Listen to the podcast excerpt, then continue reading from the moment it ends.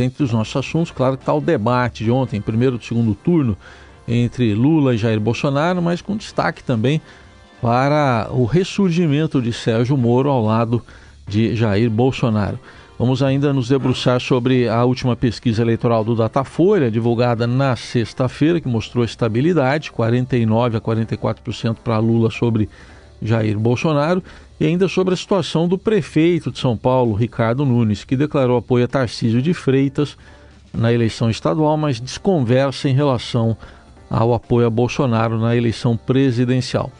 São temas que a gente trata com o Pedro Venceslau a partir de agora. Lembrando que Eliane Cantanhede, a segunda, está no podcast Eleição na Mesa. Já já vai ser veiculado no portal do Estadão. Amanhã ela está de volta. Mas é um prazer ter o Pedro de volta aqui com a gente também. Bom dia, Pedro. Bom dia, Raíssa. Bom dia, Carol. Bom dia a todos. Bom dia, Pedro. Tem uma, um meme nas redes sociais que é bastante famoso que mostra dois cachorros bem raivosos, assim, brigando atrás de uma cerca, um atrás da outra cerca. E aí, quando tira a cerca, os cachorros param. Param de ficar raivosos, enfim, começam a disfarçar, olha para o lado e tal.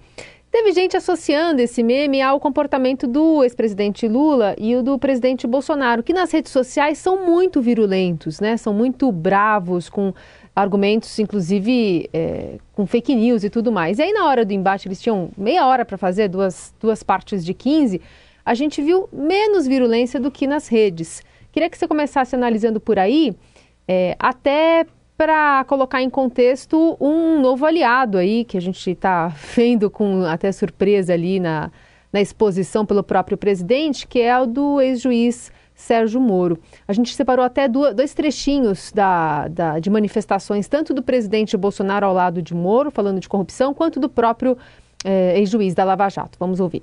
Ele tem um conhecimento profundo de como foi a corrupção no Brasil. Moro é uma pessoa que é adequada para falar em corrupção. E quando se fala em corrupção, oh, por favor, tá deixa eu falar, por favor. Tá falando. Você nunca brigou em casa não com o marido, marido de vez em quando um pouquinho, um breguinha, tá? Então acontece divergências, tivemos algumas, mas nossas convergências são muito maiores. Estamos num projeto aqui de Brasil. Olha, eu, eu já falei claramente desde o início do, do, segundo, do primeiro turno. No primeiro turno, nós tínhamos o, nosso candidato do União Brasil. Eu defendi o candidato do União Brasil, a, a Soraya Tronic. No segundo turno, eu me coloco claramente: eu sou contra o Lula e contra o projeto de poder do PT. Tenho sim minhas divergências com o presidente Bolsonaro, mas as convergências são muito maiores, em especial em relação ao fato de que o PT se nós permitirmos que o PT volte ao poder, eu acho que o Brasil caminha para um desastre não só econômico, mas moral. E aí, Pedro? Pois é, no debate o Sérgio Moro ocupou um lugar ali na plateia, a plateia super restrita, não tinha claque, né? Uhum. Ele ocupou o lugar de um assessor, ele subia no púlpito para dar conselhos para o Bolsonaro, parecia realmente um assessor. E aí isso mostra, é, é, coroa uma, uma, uma aproximação do Sérgio Moro que foi uma questão de sobrevivência política para ele no Paraná. O Sérgio Moro quase perdeu a eleição para o Senado, viu seu, seu padrinho político Álvaro Dias ultrapassá-lo na disputa lá, lá no Paraná e teve que sair correndo para o bolsonarismo e voltar às suas origens bolsonaristas depois de fazer toda aquela mise-en-scène quando ainda sonhava ser candidato a presidente da República porque a gente viu que todos os desertores do bolsonarismo perderam as eleições, né? Quer dizer, o bolsonarismo e o Bolsonaro ocuparam completamente esse campo da centro-direita conservadora, o chamado Campo Azul, que lá atrás foi do, do, do PSDB, aqui em São Paulo já foi do Maluf, mas hoje é completamente tomado pelo bolsonarismo. A gente vê o caso, por exemplo, da Joyce Hasselman, do Alexandre Frota, da Janaína Pascoal, todo mundo que foi esteve com o presidente, depois rompeu com ele em algum momento, mesmo alguns que tentaram voltar depois não conseguiram. É, no debate de ontem é, foram três blocos, né? É, de fato a gente, muita gente esperava que fosse ali um debate se, se fosse ser mais agressivo. Foi um debate duro, mas um debate até que, que civilizado. Eu acho que o presidente, o ex-presidente Lula começou melhor no primeiro, no primeiro bloco, conseguiu colocar o Bolsonaro nas cordas com a questão da vacina, que é uma questão muito difícil para o Bolsonaro. Bolsonaro já chegou na defensiva, achando que o presidente Lula, o ex-presidente Lula, fosse utilizar ali no debate um, fato que repercutiu muito nas redes sociais ao longo desse final de semana, que foi aquela história do Pintou um Clima, né? Que o Bolsonaro deu uma entrevista falando que ele viu umas, umas adolescentes venezuelanas que estava de moto e pintou clima resolveu entrar. Então, ah, nas redes sociais, os petistas começaram a, a, associar o Bolsonaro à pedofilia. Isso repercutiu muito nos grupos internos, nos treques bolsonaristas. Aquilo ali fez o pessoal do Bolsonaro fazer uma política de redução de danos para tentar responder. E havia o temor que o Lula fosse levar isso para o debate. O Lula não levou, foi apenas com um pequeno e discreto broche, que era um broche do, combate ao abuso é, é, e contra o abuso de crianças e adolescentes. Né? O segundo bloco foi a pergunta dos jornalistas, ficou meio ali no empate entre eles. Agora, o terceiro bloco, pra, na minha avaliação, foi muito ruim para o Lula. Uhum. Né? O Lula parecia estar cansado, é, tinha alguns momentos que a, é, que a voz dele estava saindo com dificuldade, que a gente não conseguia entender direito o que ele estava falando, muito rouco e ele é, perdeu completamente o controle sobre a, a, o tempo, o banco de horas que cada que de tem o banco de minutos, né, que cada candidato tem, deixando o Bolsonaro livre, leve e solto para falar durante quase mais de cinco minutos sozinho, encerrando o debate. O debate teve uma audiência muito alta do começo ao fim.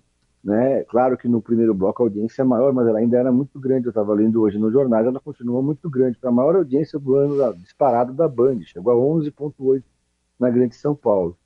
E, e o Lula, é, em alguns momentos, não se conteve, é, atravessou a fala do Bolsonaro, parecia estar um pouco mais nervoso no final do, do, do debate, com aquela risada irônica.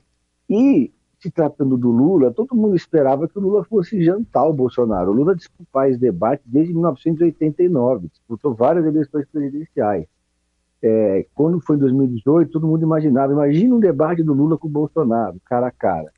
E o Lula não estava no seu melhor momento nesse debate. Eu acho que é, faltou também o staff do Lula não atuou direito, não soube orientá-lo da melhor maneira possível. Eu acho que o staff do Bolsonaro acabou sendo mais competente, especialmente no final do debate.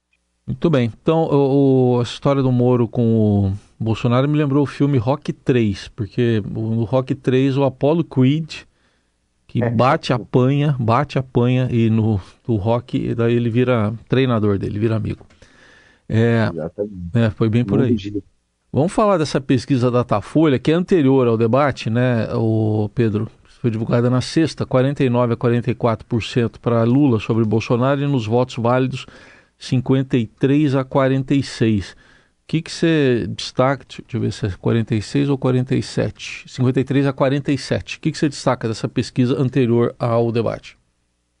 Ó, isso me lembra, está aparecendo no primeiro turno, né?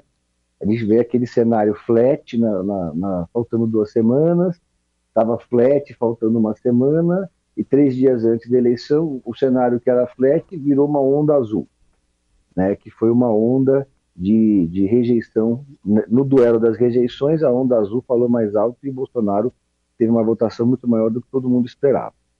Para o Bolsonaro, é, significa uma semana menos de, camp de campanha. Né? O Bolsonaro perde nesse, nesse cenário porque ele não conseguiu, em tese, reverter o, o, os números a seu favor.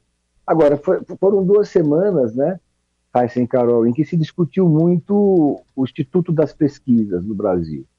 E um dos consensos que, a gente, que eu ouvi de pesquisadores foi que tem um problema de origem aí que precisa ser corrigido e não vai ser fácil de corrigir, que é a base de dados das pesquisas. A PNAD contínua, é, o censo está tá, tá defasado, então a gente é, imagina, por exemplo, que existem muito mais evangélicos, muito mais é, velhos do que, do que o censo aponta, então a gente fica realmente imaginando até que ponto essa defasagem pode, de fato, é, contaminar o resultado das pesquisas. As pesquisas, depois do resultado do primeiro turno, passaram a ser vistas com muita desconfiança. Há uma ofensiva violentíssima dos bolsonaristas no Congresso Nacional, inclusive, em relação às pesquisas, né, para pedindo, exigindo ali uma CPI para investigar os institutos de pesquisa, enquanto os pesquisadores se defendem dizendo que eles, o que eles fazem é um retrato do momento e que justamente pelo resultado da pesquisa as pessoas reagem votando indo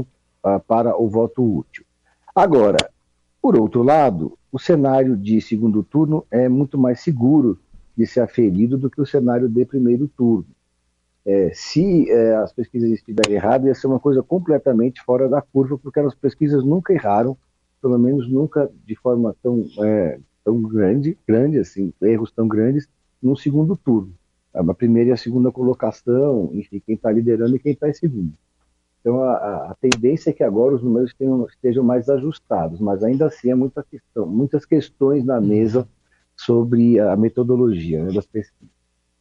E só para finalizar esse bloco, o que, que a coluna Pedro série diria é, dessa, desse novo esquema? Né? Deve abrir um, uma, um novo flanco, né? uma, uma outra, um outro padrão para o debate agora de políticos, né? Deixando eles mais à vontade ali para circular, para se expor? Você achou que foi. Por a mão no ombro? É, por a mão no ombro.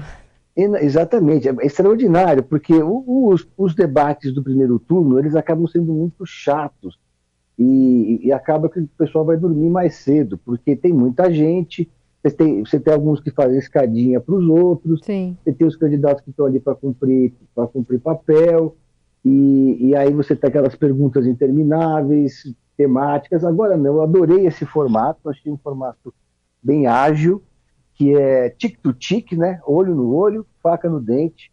E, e, esse, e, esse, e esse formato do banco de horas é muito interessante porque cada um tem que saber até onde vai. É. Então, é, é, você, e o Lula, nesse caso, não, não soube utilizar. Vai ter que treinar melhor para o próximo para o próximo debate, porque no, mundo da política existe uma máxima de que quem encerra, quem faz a fala final, manda o seu recado e deixa a sua mensagem. e quem forte. começa acaba é, colocando o assunto em evidência por mais tempo também, né?